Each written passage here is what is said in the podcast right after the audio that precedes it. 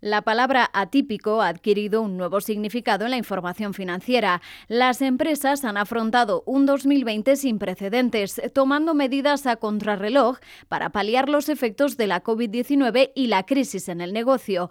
Ahora llega el momento de reflejar estos efectos y su impacto en los resultados, la situación financiera y los flujos de efectivo en unos estados financieros que sin duda serán especialmente retadores para los responsables de su elaboración. Reflejar de forma clara el impacto de este año será complejo, pero también necesario. Solo a través de información de calidad, comparable y exhaustiva, las compañías podrán otorgar confianza a inversores, mercado, grupos de interés y la propia sociedad. Y si algo nos ha demostrado 2020 es que la confianza es clave para la sostenibilidad de las compañías. A los diferentes impactos y riesgos que han ido afrontando las compañías y que ahora toca reflejar, se suman las numerosas novedades normativas que se han ido sucediendo para las cuentas anuales formuladas bajo las normas internacionales de información financiera y el Plan General de Contabilidad. En este nuevo podcast de KPMG repasaremos, de la mano de expertos con amplia experiencia en información financiera, que no pueden olvidar los responsables de los estados financieros de 2020 en un ejercicio que sin duda será recordado por su complejidad. Analizaremos las principales claves a tener en cuenta, las normativas que más van a impactar en el cierre de las cuentas a través de consejos útiles y mejores prácticas en información contable. Bienvenidos.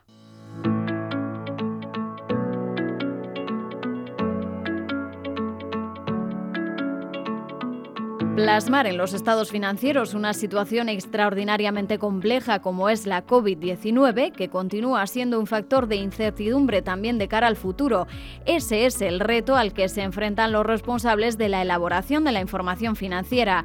Pero reflejar de forma apropiada la situación de la empresa ayudará a los usuarios a comprender el impacto de la pandemia y a tomar las decisiones adecuadas.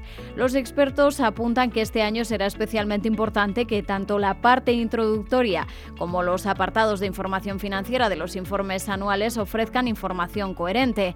Además, será imprescindible conocer y cumplir con las novedades que ha ido emitiendo el regulador a lo largo de este año. Para ello contamos con Marisa Pérez, socia del área de Accounting Advisory Services de KPMG en España y experta en la evaluación y aplicación de las NIF y el Plan General Contable. Marisa, en primer lugar, cuéntanos, dada la situación tan compleja que han afrontado este año las compañías, qué aspectos están siendo especialmente relevantes en la elaboración de las cuentas anuales. Creo que un aspecto general que todos tenemos en la cabeza es que este año ha sido un año absolutamente complicado en muchos aspectos. Eh, cuando lo queremos centrar en el, tema de las cuentas anuales y prepararnos para el cierre, creo que más que nunca es necesario que estas cuentas anuales eh, no cumplan, como si dijéramos, el tener la información de cada norma. Este año tiene que ser un traje a medida. Eh, eh, ¿Por qué digo esto? Porque necesitamos, cuando digo yo necesitamos, es al final a nivel de inversores, de reguladores, de financiadores, entender realmente cómo ha afectado esta pandemia a cada compañía, a cada sector. Cuanta más claridad, transparencia, impactos, análisis de sensibilidades tengamos en las cuentas anuales, eso nos va a permitir Mm, hacer análisis que vayan reflejando eso, dónde ha afectado, en qué medida, que luego nos va a permitir, bueno, pues tomar mejores decisiones y tomar, bueno, pues qué medidas van a ser más apropiadas, ¿no? Para ayudar a la economía, a las empresas españolas a salir adelante. Con lo cual yo creo que ahora hay una petición general, ya venía desde muchos años, ¿no? Es decir, al final parece que las cuentas anuales son clones unas de otras, pues justamente este año no. Tienen que ser trajes a medida, tienen que reflejar la realidad que han vivido y que se pueda eh, palpar eh, esos impactos para que todos seamos cada vez más conscientes y que cualquier análisis que se haga pues obedezca más a la realidad que estemos y que eso nos ayude a salir adelante. Nos quedamos con ese concepto de traje a medida. Marisa, entendemos que estas cuestiones afectan también al ámbito mercantil, legal, contable. Efectivamente, eh, uno de los aspectos más clave, es decir, todo este año ha estado mm, inundado de nueva regulación eh, tanto de medidas que han eh, ido vinculadas a facilitar un poco la vida, pues cuando estuvimos en estado de alarma, como medidas para, pues igual, ayudar y apoyar a las compañías que estaban sufriendo y, eh, las consecuencias de la pandemia y, que efectivamente podrían encontrarse en dificultades económicas importantes, ¿no? Pues hablamos de los ERTES, de las subvenciones, de los ICOs, Entonces, ha habido mucha regulación. Es verdad que para poder acogerse a todas esas ayudas, eh, la compañía tenía que hacer un esfuerzo de documentar, de, evaluar si efectivamente se encontraba en los requisitos para poder pedir esas ayudas y que a la vez han ido adquiriendo compromisos eh, para, para, poder recibirlas. ¿no? Entonces, esto centrado en las cuentas anuales, lo que es importante es entendiendo, bueno, pues eh, a qué medidas nos hemos acogido, pues que estas queden bien reflejadas en, las cuentas anuales, pues si tengo un gasto y después una subvención, pues que efectivamente eh, aparezca reconocido y que se dé toda la información que requiere la normativa para entender igual qué volumen eh, de compañías se han podido acoger estas medidas y, esto, bueno, pues qué ventajas puede tener para ellos y, igual y qué compromisos hacia futuro. Es decir, que si una empresa, por ejemplo, de repente ve que no puede cumplir los objetivos, pues a lo mejor tiene que dotar una provisión. Entonces, todo eso tiene que quedar muy bien reflejado y supone un esfuerzo adicional, porque efectivamente supone entender toda la normativa eh, y, poder reflejarlo y, un control por parte de la compañía para saber que está cumpliendo con los requisitos y las obligaciones a las cuales se, ha sometido por poder disfrutar de estas ayudas. Efectivamente, ha sido un año con numerosas novedades que las compañías deberán reflejar de forma adecuada. Un aspecto relevante es eh, la consulta del Instituto de Contabilidad y Auditoría de Cuentas relacionada con el reconocimiento de ingresos por dividendos. ¿Qué impacto tiene para las empresas? Sí que es verdad que ahora mismo las compañías están pensando en el hoy, ¿no? Pero de cara a pensar un poquito más allá, eh, entre la regulación mercantil que limita en cierto modo la distribución de dividendos y, otros añadidos, como ha sido la consulta del ICAP, donde define claramente cómo el inversor ha de reconocer eh, los ingresos por dividendos cuando ha hecho operaciones de adquisiciones de empresas, y si a esto le añadimos un poco la fiscalidad que va a ir acompañando a los dividendos una vez que se aprueben los presupuestos eh, generales del Estado, pues de alguna manera eh, sí que va a ser clave, digo, si no es hoy, pero va a ser mañana, en que las compañías hagan un análisis claro y detallado y lleven un control un poco de todo lo que va a suponer eh, el reparto de dividendos de ahora en adelante, ¿no? Es decir, oye, qué filiales tengo, quiénes generan resultados, cómo hago este cómputo específico para ver cómo se va a reflejar en el siguiente nivel eh, los dividendos, van a ser ingresos, van a ser recuperaciones de la inversión. Y esto no es baladí, ¿por qué? Porque al final la contabilidad, en cierto modo, va a dar lugar a unos impactos fiscales.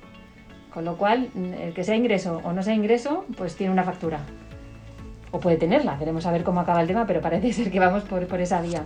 Entonces, mm, eh, sí que va a ser un tema que si ahora mismo no preocupa a las compañías, mañana va a ser, cuando de cara a los inversores a la hora de entrar eh, eh, en las compañías, pues siempre es uno de los puntos clave de una transacción, cómo repatrian la caja y cómo suben vía dividendos. Pues la foto ahora requiere un mayor análisis y por parte de las compañías un control muy específico para poder, para poder cumplir con lo que establece el regulador y luego a su vez para ver bueno, pues qué consecuencias fiscales vamos a tener y de ahí sí se pueden optimizar.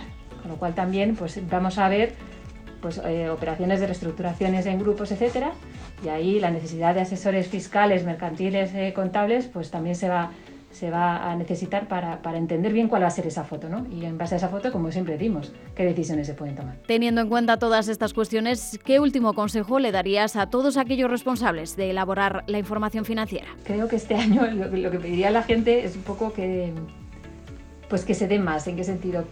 Que no le den miedo eh, a dar eh, más información de la que venía dando. Porque, porque va a ser clave, porque mm, es lo que está requiriendo ¿no? y, va a ser la clave para ver cómo va a ir la recuperación. En este sentido, hay áreas muy complicadas, o sea, de todo lo que genera estimaciones, valoraciones. Eh, hoy por hoy la incertidumbre hace que mm, pues, pues, sea más difícil establecer un caso base, sino que vamos a tener diferentes alternativas, diferentes escenarios y ahí es donde tenemos que ser muy claros de qué es lo que mueve la aguja. Entonces, eh, pues efectivamente, eh, yo como compañía me gustaría estar acompañado de alguien experto para que en esa incertidumbre digamos, oye, pues lo que estamos presentando tiene sentido, es claro, eh, es razonable lo que se está haciendo. Y, dar esa información, ser generoso ¿no? en la información que las compañías dan en el mercado, porque, porque eso nos va a ayudar a todos en general. Ese sería mi mensaje.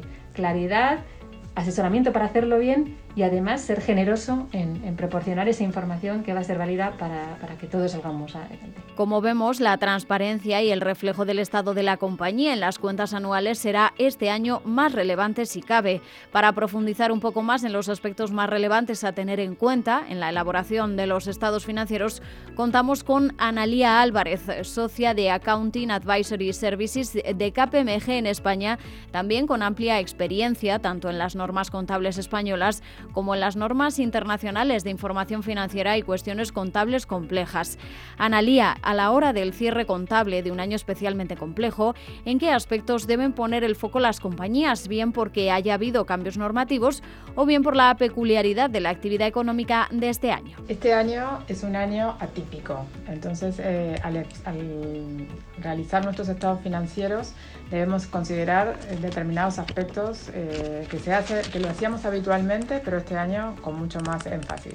Uno de ellos es la evaluación eh, del principio en marcha eh, o principio de, de going concern. Eh, en este caso debemos este año desglosar todos los eventos y las condiciones que puedan aportar dudas significativas al principio de empresa en marcha.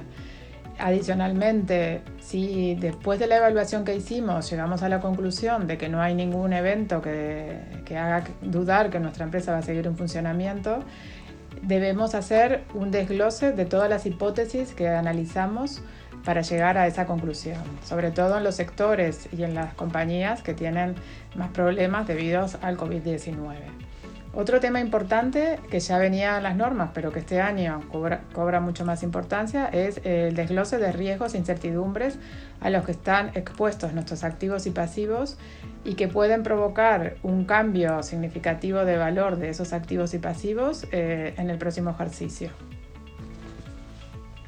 Adicionalmente, tenemos que hacer desgloses de riesgos financieros y no financieros, tales como eh, todos los impagos o incumplimientos de deuda que podamos haber tenido en el ejercicio o esperamos tener, la ineficacia de nuestras coberturas que hacen que parte de los resultados que estaban en, otros ajustes de valor razonable en patrimonio tengan que ser eh, traspasados a la cuenta de resultados, así como todos los eh, deterioros que vayamos a tener explicando las causas de los mismos y Em, un desglose adicional es todas las subvenciones que hemos recibido del Estado, detallando cada una de ellas y el impacto que, que van a tener en nuestros estados financieros. Un aspecto especialmente importante este año va a ser la valoración de activos. Como comentabas, nos encontramos ante un año especialmente atípico, como consecuencia del cambio de patrones de comportamiento de los agentes económicos, la incertidumbre y la volatilidad derivados de la COVID-19. El análisis de deterioro tendrá una mayor relevancia en la planificación del cierre de 2020, ya que deberá ser más minucioso y detallado. Analía, en tu opinión, ¿cuáles son las mejores prácticas eh, para realizar por las compañías en valoración de los activos y el posible deterioro? Este año el cálculo del test de deterioro o de los análisis de indicadores eh, cobra una importancia eh, muy grande. Consejos al hacer el test de deterioro para, para, este, para este cierre. Los periodos explícitos de proyecciones. Si lo habitual, que son cinco años, no tiene sentido porque dentro de cinco años todavía no vamos a haber alcanzado nuestro nivel de actividad habitual, debemos hacer una extensión de esas, proyecciones para luego pasar a calcular nuestra renta terminal. Por otro lado, eh, al calcular el valor recuperable, que en general se hace eh, de acuerdo al cálculo del valor en uso, eh, deberemos evaluar si sigue teniendo sentido hacerlo en función del valor en uso o tenemos que pasar a la otra opción que es el valor razonable menos costes de venta. Debido a que el valor en uso es una magnitud que se calcula eh, considerando que la compañía va a seguir trabajando o operando en las condiciones actuales, con sus mismos mercados, sus mismos activos y sin embargo ahora eh, esta situación se va a ver modificada en muchos casos. Entonces es algo que debemos evaluar. Otra cosa importante, otra recomendación es eh, tener que hacer documentación mm, de todas, las, eh, de todas las hipótesis que se realizan, debido a que tanto los reguladores como los auditores nos, nos van a solicitar documentación de los análisis y de los resultados de los mismos. Entre las novedades más relevantes de este año se encuentra la modificación de la NIF 16 que autoriza a los arrendatarios a no contabilizar las concesiones eh, de alquiler como modificaciones del arrendamiento si son consecuencia del COVID-19. Analía, ¿cuándo es aplicable esta modificación y, en caso de aplicarla, cómo impacta en el cierre de cuentas? la normativa de arrendamientos fue modificada eh, solamente para eh, usuarios de normativa internacional. la, la, normativa de española del PGC no fue modificada. Adicionalmente, esta variación afecta solo a los arrendatarios, no es para arrendadores. Esas son las dudas generales que hay sobre este tema. A los arrendatarios que tienen la opción de aplicarla, no es obligación, tienen que haber recibido eh, concesiones, ya sean moratorias o esperas, en un periodo que va desde que empezó el, el COVID hasta 30 de junio de 2021 con esas modificaciones, las rentas de sus contratos tienen que ser equivalentes a las actuales o menores y adicionalmente no se tiene que haber modificado ninguna otra condición de los contratos. En esos casos eh, es aplicable la, eh, la, modificación o la simplificación de la NIF 16. En caso que decidamos aplicarlos y tenemos condonaciones, el impacto es muy importante porque vamos a poder dar de baja el pasivo contra una cuenta de ingresos de ingresos operativos eh, del, por el importe que nos fue condonado. Si tenemos una moratoria, en ese caso no tendríamos impacto porque eh, simplemente sería el pasivo quedaría igual, se pagaría más adelante. Pese a que no ha habido modificaciones, también va a ser muy relevante la clasificación de pasivos. ¿Qué consejos podrías dar en este sentido? Otro aspecto importante a tener en cuenta es la clasificación de pasivos en corriente o no corriente. Es va a ser más común en este, en este cierre poder tener incumplimientos de covenants, eh, ya sea ahora o en el periodo de 12 meses a partir del cierre del ejercicio. Entonces, recomendación para no tener que hacer la reclasificación del pasivo a no corriente a, corriente, eh, conseguir los waivers de las instituciones financieras si es que vamos a incumplir algún covenant antes del cierre del ejercicio para poder considerarlo y además ese waiver debe tener una autorización para incumplir durante los próximos 12 meses. Por ejemplo, si nos dan un waiver eh, para incumplir en el primer trimestre y el, y el covenant es trimestral, en ese caso deberíamos de todas formas reclasificar el pasivo a corriente. Aspectos muy relevantes a tener en cuenta. Analía, como experta en asesoramiento contable, ¿qué consejo de última hora darías a los responsables de elaborar la información financiera de 2020? El consejo que les daríamos a los, a los preparadores de información financiera es eh, analizar eh, muy a fondo todos los impactos que, pueden, que puede haber tenido esta crisis en, en todas sus sus eh, activos y pasivos y desglosar los mismos. Un área especialmente compleja este año será la de tesorería e instrumentos financieros, teniendo en cuenta además la reforma de los índices IBOR que se ha llevado a cabo este año. Para analizar sus implicaciones contamos con Luis Duro, senior manager del Grupo de Instrumentos Financieros y Regulación de KPMG en España. Luis, ¿qué aspectos destacarías de cara al cierre contable de este año? Cómo afecta la reforma del IBOR y dónde hay que prestar atención en este sentido. Yo veo de cara a los estados financieros de 2020 en la parte de instrumentos financieros mm, dos, dos áreas muy relevantes. ¿no? La primera es, bueno, de alguna forma el impacto COVID se, ve en varias partes de los instrumentos financieros, pero sobre todo en el cálculo de la pérdida esperada. Eh, la pérdida esperada de NIF 9 me viene a decir que tengo que estimar cuánto de los activos financieros que tengo eh, no voy a recuperar, qué importes no voy a recuperar. Y esa estimación además me dice que la tengo que hacer en distintos escenarios y con una previsión a futuro, es decir, incorporando cómo yo veo el futuro. ¿no?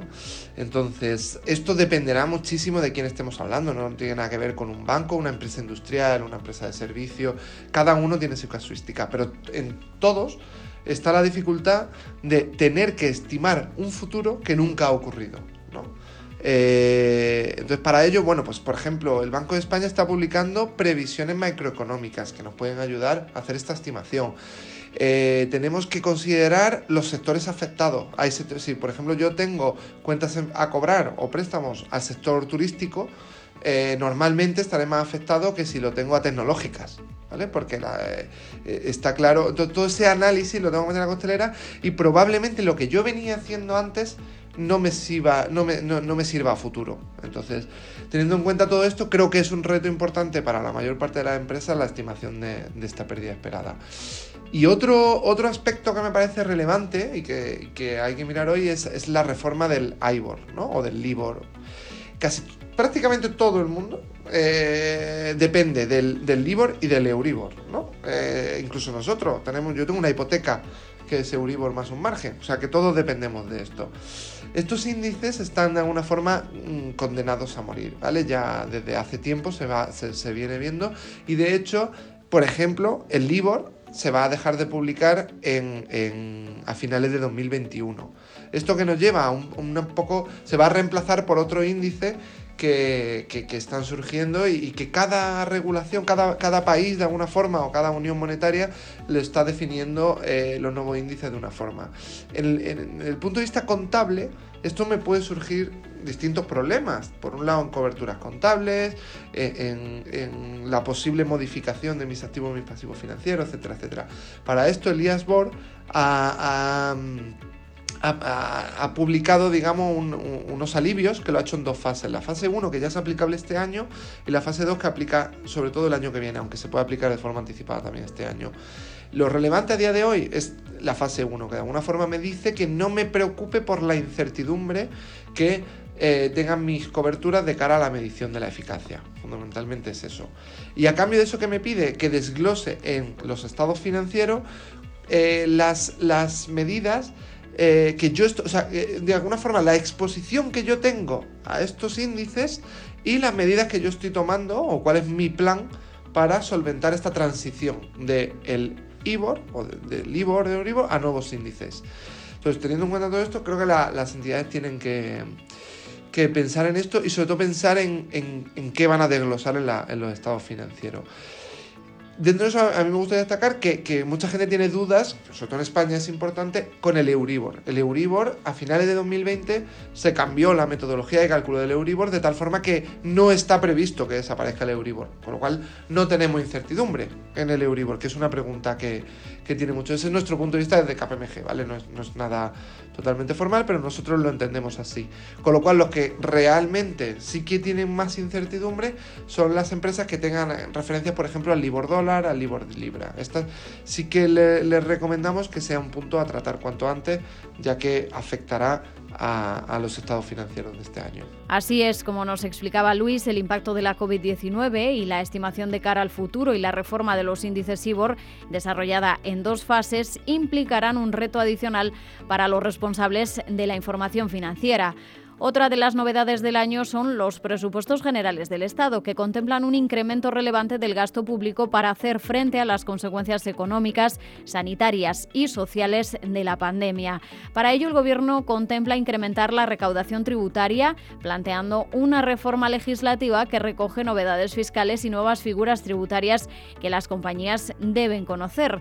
Pelayo Orá, socio del área de fiscal de KPMG Abogados, nos explica las principales novedades, especialmente las que afectan al impuesto de sociedades. Las nuevas medidas fiscales en, España son bastante relevantes, tanto en, nuevos impuestos como el impuesto de determinados servicios digitales, el impuesto de transacciones financieras, hay que pensar en nuevos impuestos futuros, impuestos también los del plástico, también podemos comentar, eh, las modificaciones en, en, el proyecto de ley de presupuesto general de Estado del IVA, del IRPF, de patrimonio, de las primas de seguros, etcétera, etcétera. Centrándonos en el impuesto sobre sociedades, yo creo que lo que más relevancia tiene actualmente son varios proyectos de ley que están en tramitación, tanto el proyecto de ley de, presupuesto general de Estado 2021 como el proyecto de la ley antifraude, como quizá el proyecto de antihíbridos para, para la incorporación de las, las directivas comunitarias. En cuanto a la Ley de Presupuesto General de Estado para 2021, su redacción actual, y si no cambia, lo que pretende es que, entre otros puntos que cuando actualmente una sociedad recibiendo dividendos los declare exentos y no paga impuestos por ellos, o venda la participación y la ganancia esté exenta, que en el futuro en vez de tener una exención del 100% sea del 95%. Eso implicaría que el 5% del dividendo la ganancia tribute y si la sociedad tuviese el tipo general del 25% supondría un coste del 1,25%, el 5 por el 25. Esto aplicará en cada nivel de sociedad, es decir, si hay una sociedad en, cadena de 5 sociedades, cada vez que se reparte a una española tributará. Sucederá en consolidación, es decir, el, el concepto es muy amplio y podrá tener efectos contables en la contabilidad consolidada. Además de esto, también se, cuando se aplica la exención actualmente puede ser porque se tiene un 5% de una sociedad o si no se tiene un 5% porque se tiene más de 20 millones de coste de adquisición. Esta segunda excepción se elimina.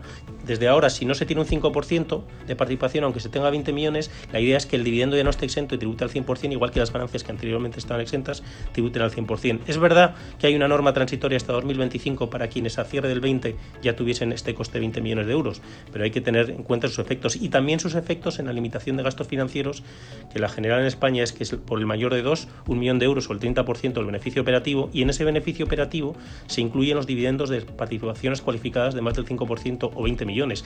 Esto de 20 millones también aquí se elimina y sin régimen transitorio. Luego, en este caso, los dividendos podrían no ampliar el beneficio operativo ni la deducibilidad, ni la deducibilidad del gasto financiero.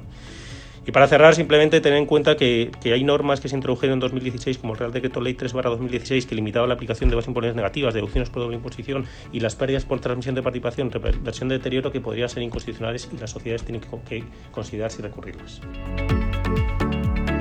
Los responsables de información financiera se encuentran, como hemos podido comprobar, ante un año especialmente complejo.